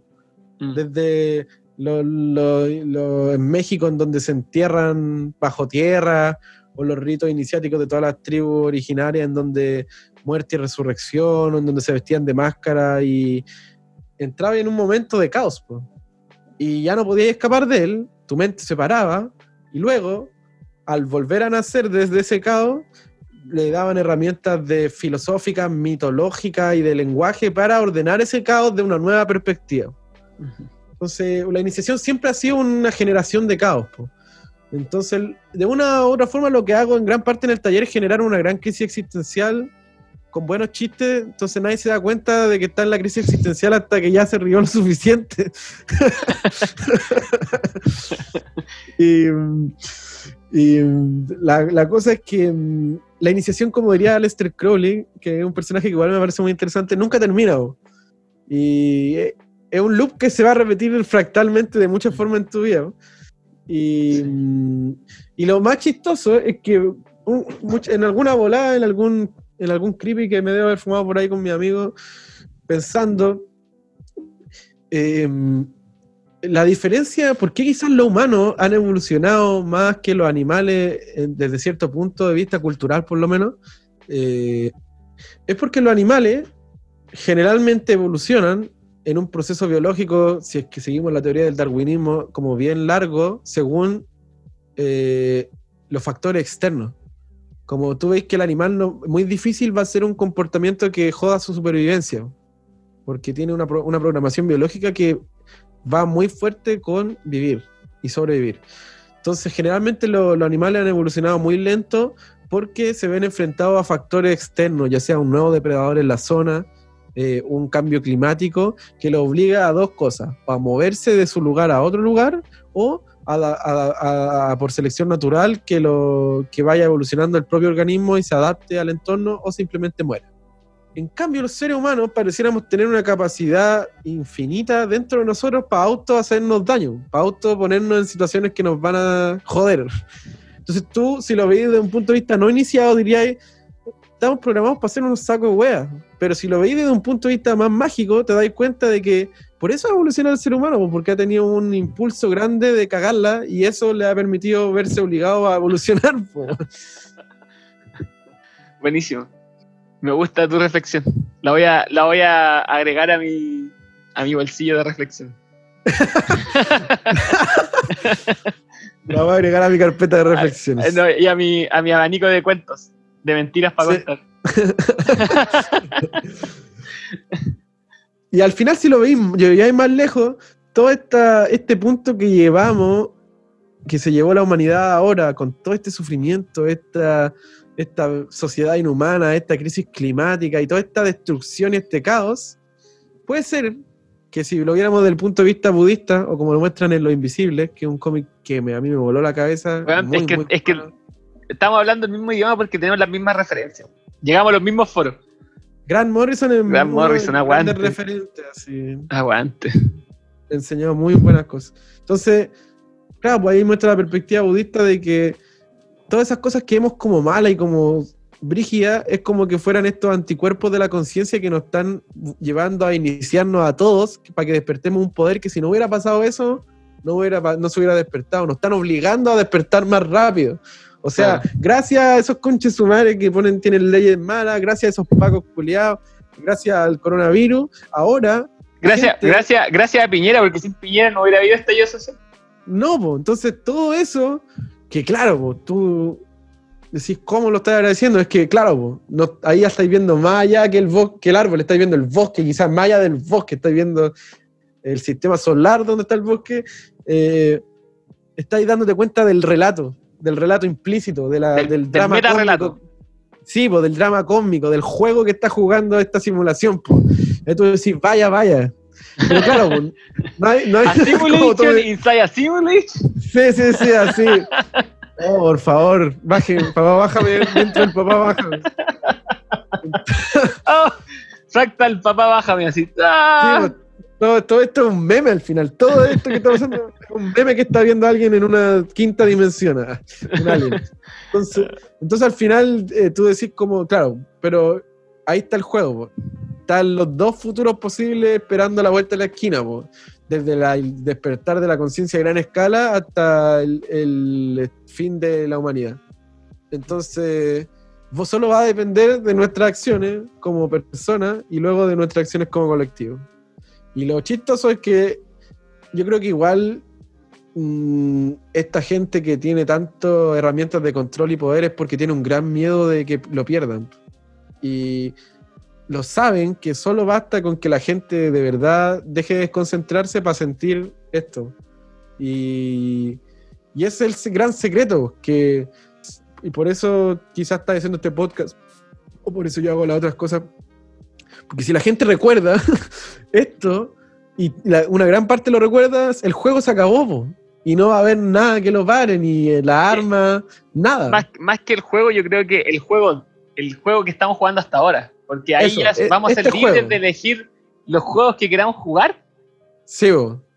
O sea, es como, yo, yo creo que yo también cada vez soy más libre de elegir el juego que quiero ju- jugar y como tú decís, por eso hago este podcast, por eso hago vivo de la fractalería que es mi arte, porque en un, en un punto de mi vida me inicié y dije quiero crear mi propio juego, no, bajo mis propios términos y quiero vivir como yo quiero vivir.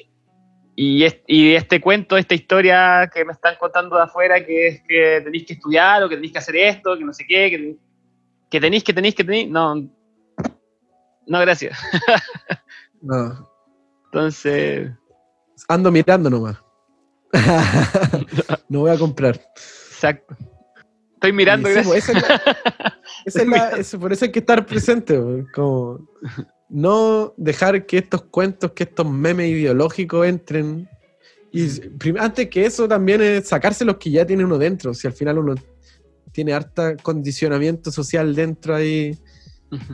Hay- antes de salir de la Matrix hay que sacarse el parásito, porque si no van a venir a golpear tu puerta esas ideas. po. ¿Qué, ¿Qué meme queréis compartir? Sí, po.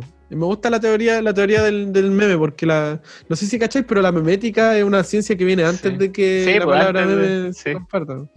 Richard Darwin, ¿cierto? Que va muy condicionado a- a- de la mano con lo de la magia, como estas ideas que habitan nuestro inconsciente y que tal como los genes biológicamente nos van manipulando para sobrevivir, estas ideas inconscientes nos están manipulando en nuestro con- comportamiento social. Hay, Hay hay algo que quiero agregar a eso, que Dale. yo ah, recordé, no sé de dónde, que el, al final las ideas nos manipulan para ellas sobrevivir, no, no, no, no, no les interesa nuestra vida.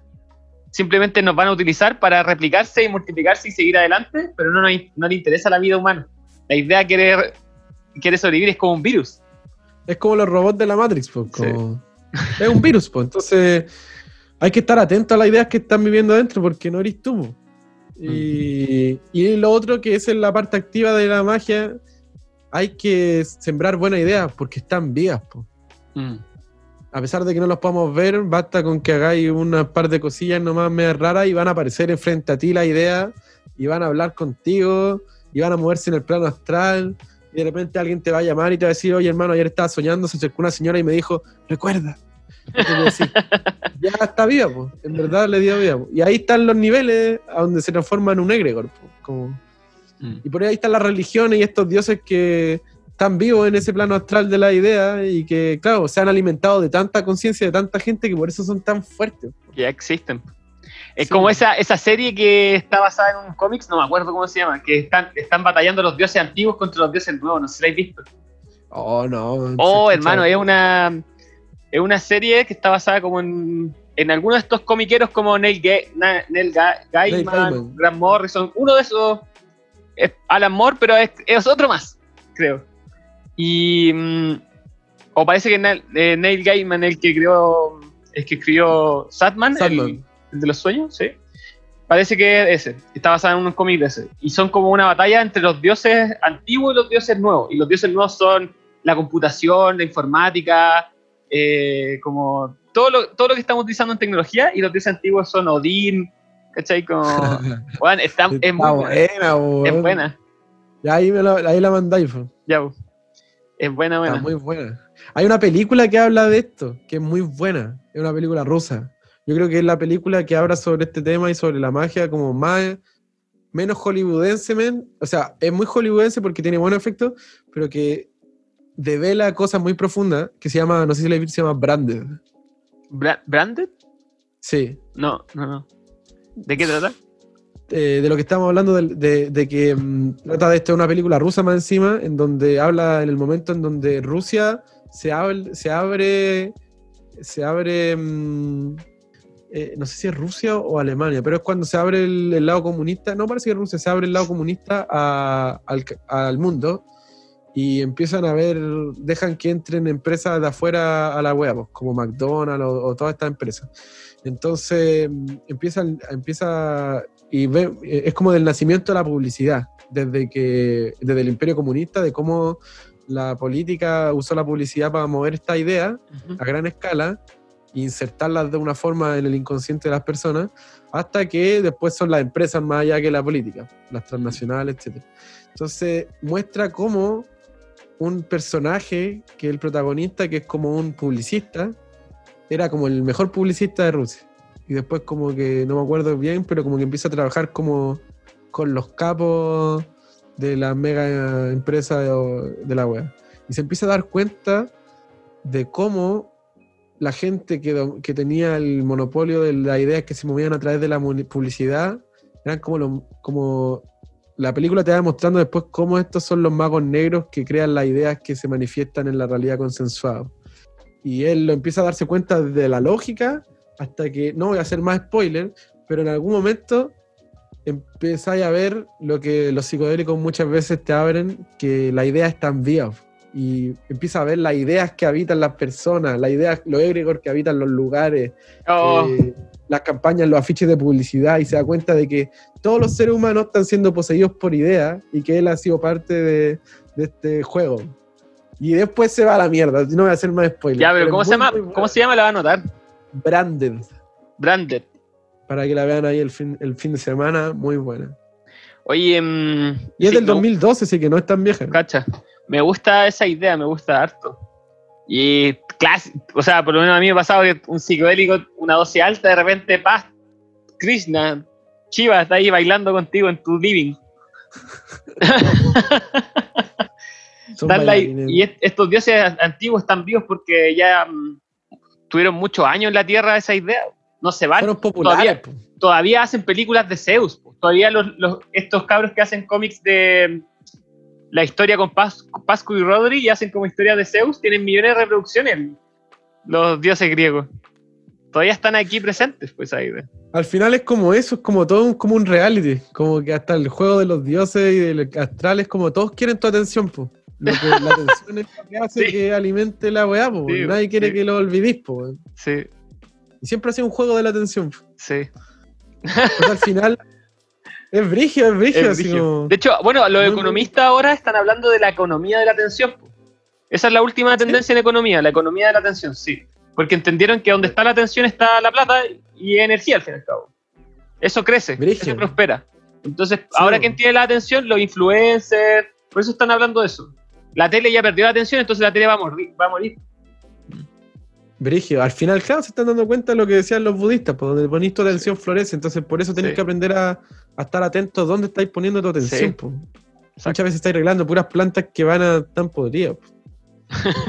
y, y- y, mm, ¿qué te iba a decir? Y hay Entonces- que disciplinar la atención, pues la atención se dispersa fácilmente. Sí, po, es una, una esa es la gran, el gran Hay hay trabajo. samurái. Ey, Y eso es lo bueno también, aparte de la parte pasiva de disciplinar la atención, la parte activa es, si sabéis que la realidad se crea desde este holograma, desde el inconsciente, desde esta parte del mundo, la idea, entonces como comunicador o como hacker de la realidad, tú vas a intentar mover ideas por ahí.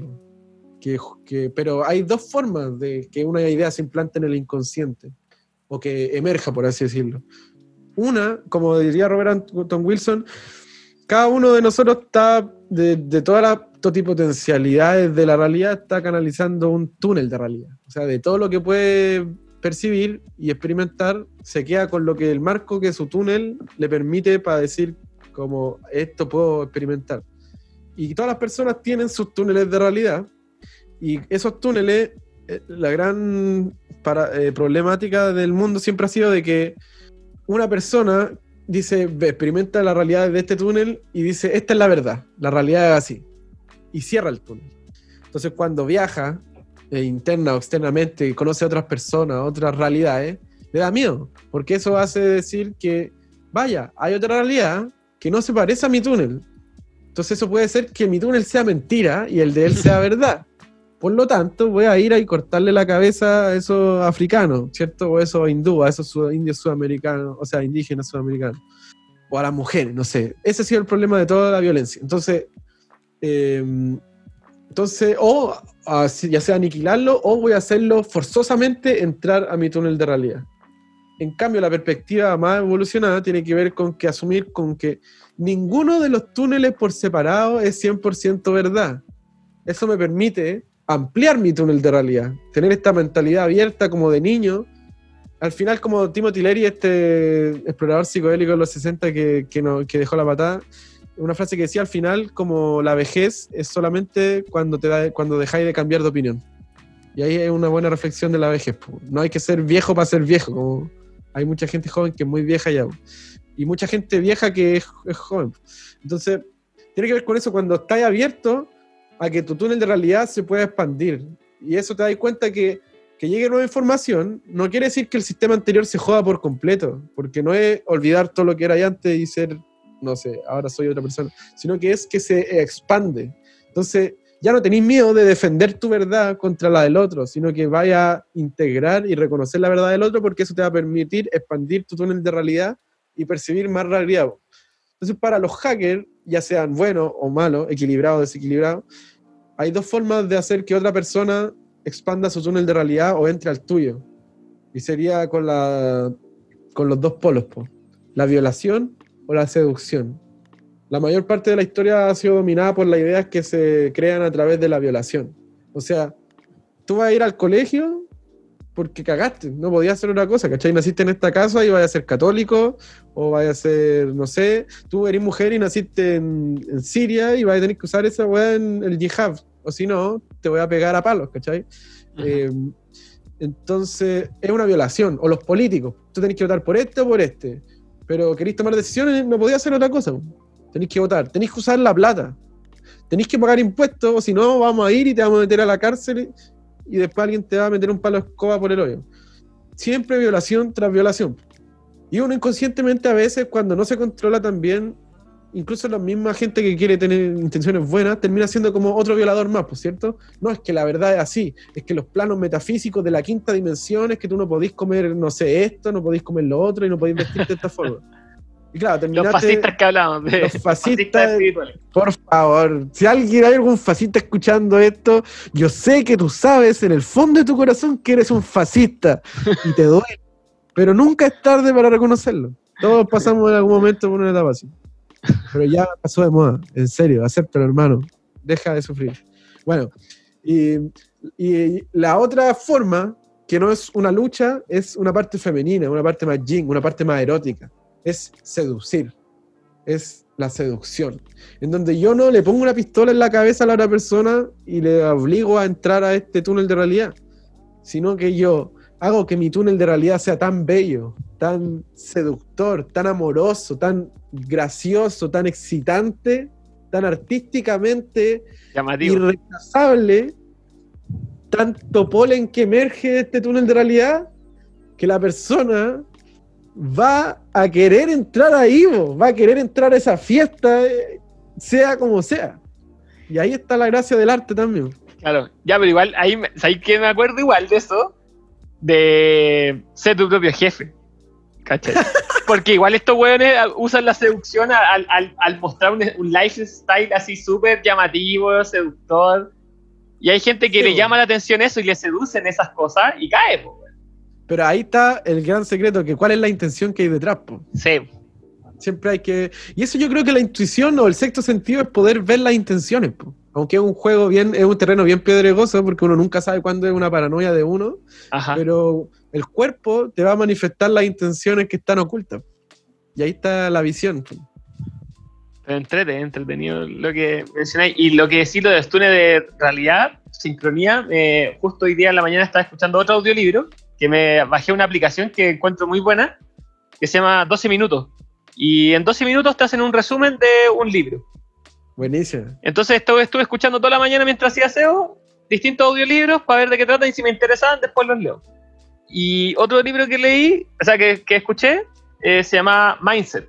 Y eran sobre lo- el, el, el- como el setup mental, volviendo a la terminología de computación, que hay que tener para tener éxito. Y hablaban de que habían dos setups, uno rígido y otro flexible. Y que el rígido era igual como tú lo estás describiendo, este túnel de realidad cerrado. Y la, la gente que tiene el túnel de realidad cerrado le tiene miedo a equivocarse. Tiene terror a equivocarse porque asume que su túnel de realidad eh, es mentira, entonces le da terror eso. Y mientras que el flexible está más dispuesto a que existan otras alternativas y que puede estar equivocado. Y ese, ese mindset, al parecer, con el estudio que hacía este tipo de libro, era mucho más exitoso en todo sentido en la vida. Y que ahora la- las empresas nuevas están buscando ese tipo de mindset, como estas empresas modernas, tipo Silicon Valley. Sí. Es que para allá. pa- allá va la cosa. Eh, Estamos, estamos entrando en una etapa, en- como esta nueva era, como que siempre se predijo, Sí. y todos pensábamos que iba a ser súper fácil, y como que la New Age nos decía, buena, vamos a estar todos ahí hipeando en el cajón del Maipo. Al final es un apocalipsis y como solamente van a sobrevivir las personas que puedan vivir en esta incertidumbre sin volverse locos. De hecho, eso, eso hablamos también con mi amigo, que los psicodélicos te preparan para vivir en la incertidumbre. Totalmente. Así como que, bueno, ya todo valió verga y estoy aquí, todo se está quedando. Estoy aquí. Surfea la ola. Sí, no, así. Sí. Hora de aventura. Porque ya todas, todas las creencias y todas las cosas rígidas ya se cayeron si tú tomaste una buena dosis de, Sí, de po. psicodélico, entonces ya. le diste un beso al sin sentido. Sí. Hay, Y- hay un programa gringo. Dale, dale. que hay- y ahí lo único que queda es reírse. Sí, pues, el chiste cómico. po. Es el chiste Ah, cómico, sí. Gran chiste cómico. Como que queda reírse o queda llorar, pues. Claro. O la tercera que ya nunca más va a hablar, pues. Pero mejor reír, siempre es muy Eh. bueno reírse. El chiste cómico. Hablando del chiste cómico y de la incertidumbre y el sinsentido, hay un show gringo de comedia de Adult Swim que me gusta mucho porque en un punto de mi vida me conectó con este sinsentido y con este llevarlo lejos. Y también, bueno, el, el loco que hace el show de la comedia es, es- es bueno para el LSD, entonces llevó el sinsentido a, a esta comedia y se llama, no sé si lo cacháis, se llama El Show de Eric Andre. ¿El show de qué? Eric Andre. No, no lo he Eh, visto. Eric Andre Show. Ya. No. Eric Andre hace intervención en el público o hace como un late en donde ¿Ya? invita a gringos famosos, así como Tyler the Creator, Wiz Khalifa, y los entrevista. Pero todo su show y sus cosas afuera son el sin sentido. Es como si la gente estuviera en un mal viaje del LSD. Eso es lo que le quiere provocar. Y es, incre- es increíble, es increíble. ¿Cómo, cómo se llama? Lo voy a anotar de nuevo. De Eric Andre Show. ¿De Eric? Sí. Ahí, ahí después por interno te voy a mandar unos links de unas partes que son las más psicodélicas, así donde Ah, buenísimo. Y que al final, lo, bueno, este weón la rompe allá en Estados Unidos y, y al final los analistas de comedia decían eso, pues como, ¿por qué, ¿por qué causa esto en tu cerebro? Porque en cualquier narrativa tú esperas que venga A, después B y luego C. A veces que puede ser A, B, A', o no sé, una forma clásica. Pero esta weá va como A, B, X. Y después Z al cuadrado. Entonces llega un punto como en la psicodelia donde tu cerebro ya no entiende ni mierda y solo se rinde y se ríe porque no sabe qué está pasando. No sabe qué está pasando. Ah, bueno. qué, buena la psicodelia. Sí. De hecho, de- después de conocer a Eric Andre, me empecé como en la parte más performática y, y bueno, hubieron algunos viajes que, que se llevaron lejos, en verdad. Hay que reconocerlo. así. En, en un viaje, me acuerdo, y menos mal que la gente con que vivía, con mi amigo y con mi pareja en ese entonces, nunca me juzgaron. Eso es lo único que puedo decir. Porque, eh, me acuerdo, porque ahí vaya a ver a Eric Andre, vaya a verlo, vaya, vaya a entender esta parte del podcast, porque me acuerdo que estaba así estaba así, justo estaba viendo estas cosas y estábamos ahí como bailando electrónica, como así llorando, así terapiando toda la weá, las raíces familiares y toda la weá.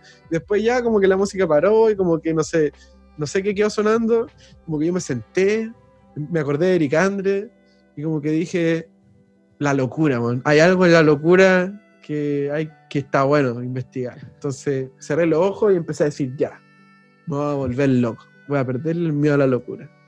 Cerré los ojos, estaba en LSD, en el, un pasado el pic, pero igual fuerte, medio LSD, gamma goblin, buena dosis, 100 UG, sí que igual era algo bueno. Y empecé, ya, voy a volver loco. Y empecé así. Y lo- los otros cabros no sabían nada de este plan, pues obviamente. Estaban tripeando en la suya. po. Y empecé así. Y empecé así a hacer sonido, a girar mi cabeza. Así. Empecé a revolcarme en el suelo. Y empecé a invocar la locura, po, weón. Hasta que llegó un punto, weón, que me volví loco. Y me empecé a empelotar, empecé a saltar por el departamento, a colgarme de las puertas.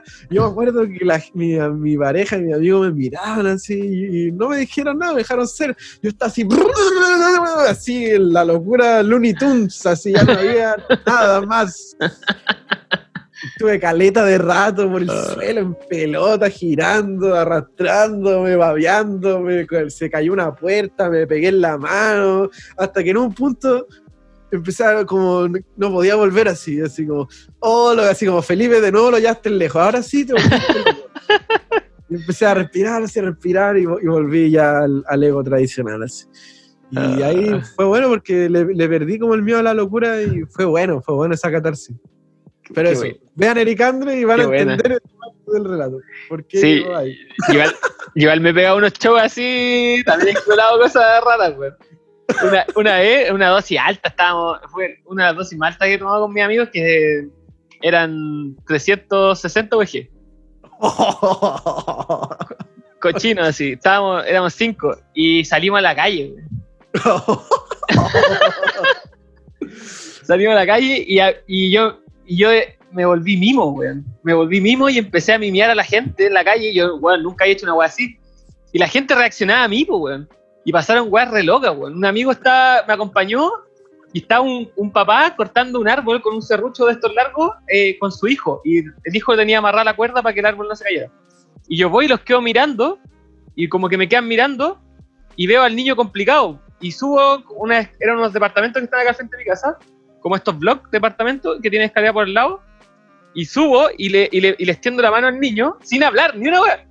Y el niño me pasa la cuerda sin conocerme, weón. Y como que empiezo a ayudar al viejo, así como mimo, exagerando los movimientos, weón, ¿cachai? Y el viejo así lo, y cortó el árbol y después me dio las gracias y todo, y yo sin hablar nada. Así, weón, weón, friqueado. Hola, weá, weá. Y después- weá. Sí, después también, después me quedaba mirando, en la mitad de la calle me quedaba mirando el suelo, como enojado así.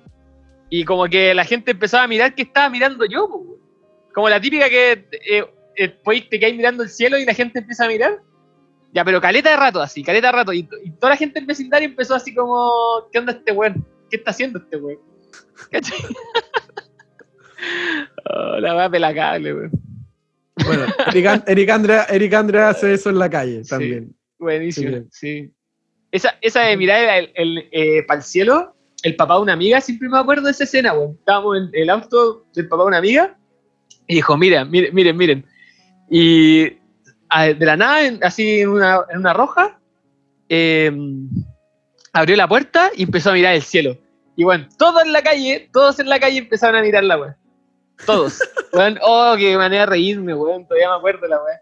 Uh, La weá buena. un, un hacker, po. weón. Sí, vos, ahí hackeó, lo ha- Hackeó hackeó, todo el espacio. Me- gusta eso también, como que viene como de, de esta corriente del impresionismo, de la de- del situacionismo francés, que después abordó Jodorowsky en esta weá de, de la, de la psicomagia que hacía en la calle, y que bueno, sin ir más lejos, lo hace Eric Andre en su comedia Box Bunny, que es que, que es el acto poético. Y que bueno, también lo hacen unos cabros argentinos que están muy metidos en la magia, que bueno, están conectados con la parte más occidental y un poco más medieval, que para alguna gente le puede parecer un poco oscura, pero hay un muy buen documental de estos argentinos, se llama La, La Otra Magia, no sé si lo habéis visto. No, no. Salió, salió, es del 2018, pero salió el año, eh, este año. Y mm, está en Vimeo gratis y es muy bacán porque como aquí en Argentina al lado hay unos grupos de mágicos del caos que también están con nuestras mismas referencias de lo invisible, pero que viven en una casa, en la Abadía Áurea, y hacen, viven haciendo estas mierdas y más encima salen a la calle a hacer rituales mágicos y hacen estos actos Oh. poéticos. Los cabros embolados. Weón, y dije, weón, esto es lo que quería hacer. Los voy a yo, entrevistar, así los voy a entrevistar, me lo puedo conseguir. Dale, dale, weón, muy bueno, muy bueno. La llevaron lejos. Vaya a ver ese loco iba a decir, Con- vaya, vaya. Están llevando el, el cuento, lo están llevando lejos. No, lejos. Yo dije, tengo que, tengo que esforzarme más, en verdad, weón. Eh, mi cuento hay- está muy fome, mi cuento está muy Sí, fome. como, como me motivó, así me motivó a tomármelo más en serio. Y, y estos locos hacen eso, pues, como, como intervención en la calle, en donde hacen actos poéticos, que es como lo que hacías tú, pues, como, como el status quo, que sería como este sistema de control, hace como que la gente esté tripeando en este trance de la normalidad, Sí. ir a la Sí. pega y, bien, Sí. y robot, ¿cierto? Entonces, como un acto poético es como hacer un acto en Que donde saque de- que la gente salga de ese, de ese trance y entre en otro trance y le- ese salida y entrada le permita como un despertar, un chispazo de vida. Sí. Sí.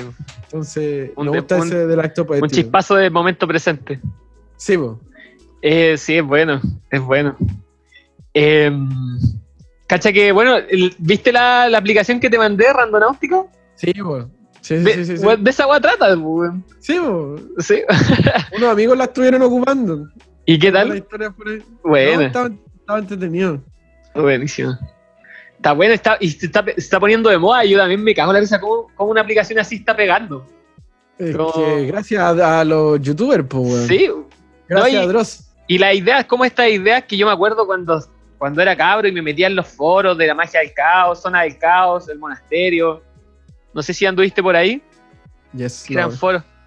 Eh, estas ideas para mí eran como ocultas, así como que me daba miedo compartirlas. Como que en el colegio nadie hablaba de esta weá, pues, ¿cachai? Como que era La- la raro. deriva mágica. Sí, pues la mágica, el chamanismo bacán. urbano. Qué bacán que estaba ahí en el colegio en- con esa weá ya, weón. Sí, pues, weón. La esquizofrenia estaba muy bien entrenada desde chico. Sí, es que desde chico fui muy mosquilla, hermano. Y cuando encontré internet, como yo tuve internet como a los, como en octavo, me puse a buscar weas, ¿cachai? Me puse a buscar weas y, y ahí Y buscando, lo llevé lejos, lo llevé lejos. Llegué a todos los rincones de internet de ese tiempo que hablaban. No, Yo me acuerdo que me da risa porque el, el Salfate, como que empezó a hablar, yo cuando estaba en segundo medio, el Salfate empezó a, a- a hablar conspiraciones por la tele, pues, weón. Y yo en ese tiempo ya me las sabía todas. pues. Ya me había visto todos los documentales, todas las weas, todas las conspiraciones, los Illuminati, las cartas Illuminati, los reptilianos, los pleiadianos, todas las weas. porque era un ratón de, de Google, weón. Qué buena, yo igual me considero un, un ratón de Google. Sí, me gusta caleta. Es que es impresionante, el weón, la, mans, el mansa, la mansa magia, la weá poder. Es la mansa magia, es como los registros akáshicos en tu Weón. celular. Weón. Es que y yo, y, y yo no entiendo la gente de mi edad que no, que no utiliza Google, que no sabe encontrar cosas en Google. Como... Pero weón, es la más herramienta, la estáis perdiendo. Está todo ahí. Podéis aprender como- lo que queráis. Lo que queráis. Sí, weón, es increíble, así como yo creo que es uno de los inventos que, nun- que, mm, nunca habían estado presentes a lo largo de Ahora- toda la historia humana. Como que yo digo así, pero como cuando alguien me dice es que no sé. Pero ¿cómo no a saber? Google, googlealo, weón. Googlea, mijo. ¿Cachai? No hay excusa, no podéis decir eso. No, Podéis decir, no lo he googleado aún. está buena esa frase, ¿viste? sí. Le vamos a agregar otra lista de frases de mentiras. Otra mentira agregar. Ah, me da risa No, eso de, los- está- de los mentirosos, weón. Está, está, bu- está bueno, Sí, está bueno está este bueno. weón. Sí, está bueno bueno. el universo conspiró a este encuentro. Sí, bacán. Está, está bueno. Yo. mm, está bueno, pero en verdad ya tengo que terminar el podcast, porque ya estoy en la hora. Todo tiene Pero- su final, como sí, dijo final. Pero yo creo que invitadísimo a repetirlo. Bueno, y si me invitáis al tuyo también, bacán. Sí, pues pronto vamos a estar grabando, ahora vamos a volver a grabar, así que está Bacán. totalmente invitado a, ese. Eso es más parecido al, al de Eric Andrés, sí, sí que Sí, hay- ya, no, bacán. po. No apto Bacán. para graves. Y bueno, ya se, se ve que no eres uno de esos, así que No, está bueno. no. Así que bacán. Eh, estoy muy contento, me gustó caleta el capítulo. Y me gustaría, para terminar, como en todos los capítulos, preguntarte alguna otra referencia de algo que queráis compartir. Algún libro, documental, serie. Eh, algo que quiero compartir. Creo que. eh, do- yo creo que dos libros. eh, que serían eh, un poco básicos, siempre los comparto. Uno que probablemente mucha gente ya lo vio, que tiene que ver con la parte pasiva, es El poder de la hora. Creo que es un buen- muy buen libro para darse cuenta de la liberación final que no eres tu mente. Y la parte activa, eh, que no es tan, bueno, tampoco diría que es difícil, pero Prometeo Ascendiendo también está por ahí dando vuelta en PDF y ahí también está, es bueno para darse cuenta de cómo, cómo uno va creando el holograma y para hacerse responsable de, de esa creación. Esos dos, hay, ya hay harto, harta fritura cerebral ahí para, aprovechar. Buenísimo, buenísimo. Estoy contentísimo en este capítulo, creo que está bacán. Se van a, se van a reír harto y hay harta referencia para que encuentren, así que bacán. Gracias por, por apañar. Y así que eso No, es todo por hoy. Me despido. Felipe, por favor, si queréis decir las últimas palabras. Chao, chao chilenos. Eh, me pongo de pie, bueno, figurativamente, y, y eso, el, el momento es ahora, recuerda. Sí. Inspiren, cabros, hagan cosas que inspiren, motívense. Siempre la semilla de motivación. Sí. Activen el fuego interno, esa es. Eso, eso. Que Sí. queme. Bacán. Bueno, y invitadísimo, Felipe. Viene otro porque creo que me quedé corto. Hay harto que hablar. Sí, bo. Así que, No, chao. Chao a todos.